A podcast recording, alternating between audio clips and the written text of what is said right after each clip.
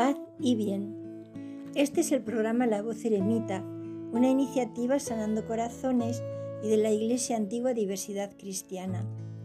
Les habla la hermana Consuelo de Jesús desde el eremitorio El Pobre de Asís en Cantabria, España.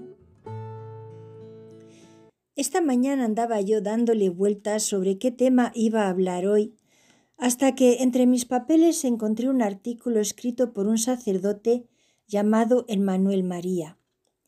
En él trata de explicar, a mi parecer de una forma muy acertada, cómo vivimos y lo que sentimos los contemplativos.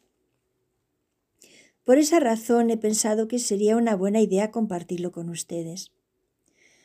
Empieza así.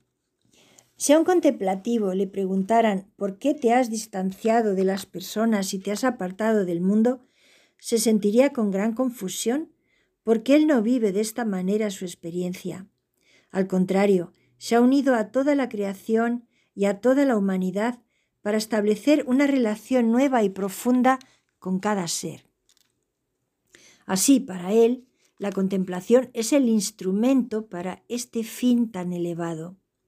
Él se siente profundamente unido a todos y trae en su corazón la compasión por el dolor universal. La cuestión radica en un equívoco muy común que perdura a lo largo del tiempo. La comprensión que la gente tiene de la contemplación es de algo pasivo, como un ensimismamiento, una huida del mundo para centrarse en Dios. Se piensa que el contemplativo como alguien que condena la sociedad y escoge huir de ella, evitando así las ocasiones del pecado como si él buscase una determinada pureza y eligiese el camino del aislamiento para conseguirla. Por esto no es difícil encontrar en algunos creyentes una visión negativa de la vida contemplativa. Para ellos, el contemplativo es alguien que renunció a algo fundamental en la vivencia cristiana, que es su aspecto comunitario. Como he dicho, todo esto causa gran confusión en la mente de un contemplativo, pues no se reconoce en este dibujo que han hecho de él. El contemplativo es alguien que en primera instancia se siente llamado, atraído, diría yo. Como dice el salmista, oigo en mi corazón, busca mi rostro. Salmo capítulo 27, versículo 8. No ha ido al desierto por su libre voluntad, sino que ha escuchado un llamado. Así, al oír la llamada de Dios y seguirla, se ha dispuesto a recibir el don de Dios, que es el Espíritu Santo, revelador de verdades. En este itinerario, el contemplativo es llevado a conocer la verdad de su propio ser. Pasa, por tanto, por un proceso de desmantelamiento de sí mismo que lo causará gran dolor pero le permitirá llegar a comprender su esencia y vivir desde ella. Paralelamente a esta nueva visión de sí, llega a una nueva visión del otro, por la que se siente unido al compartir la misma existencia y haberse envuelto en el mismo proyecto amoroso del Creador. Por esto, el contemplativo se siente íntimamente unido a cada persona y a cada criatura, comparte con ella la existencia y se siente implicado en cada hecho humano. Nada le es indiferente, tampoco el pecado y el mal.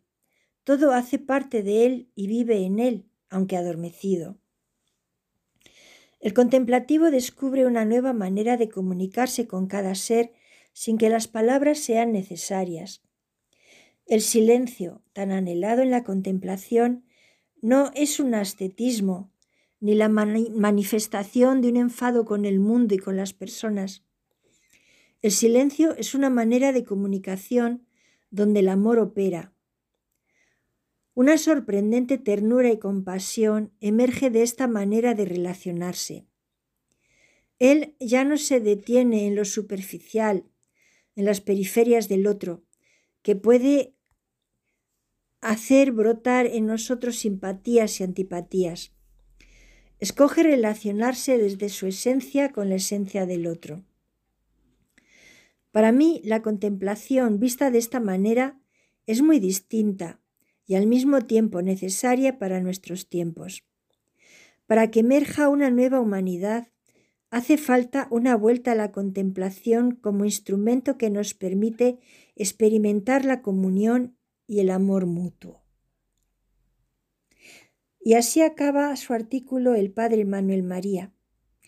Espero que les haya gustado tanto más que a mí y les ayude a comprendernos mejor. Y así me despido hasta el próximo encuentro, si Dios quiere. Que el Señor los bendiga y los guarde, les muestre su rostro y tenga misericordia de cada uno de ustedes, les mire benignamente y les conceda la paz. Amén.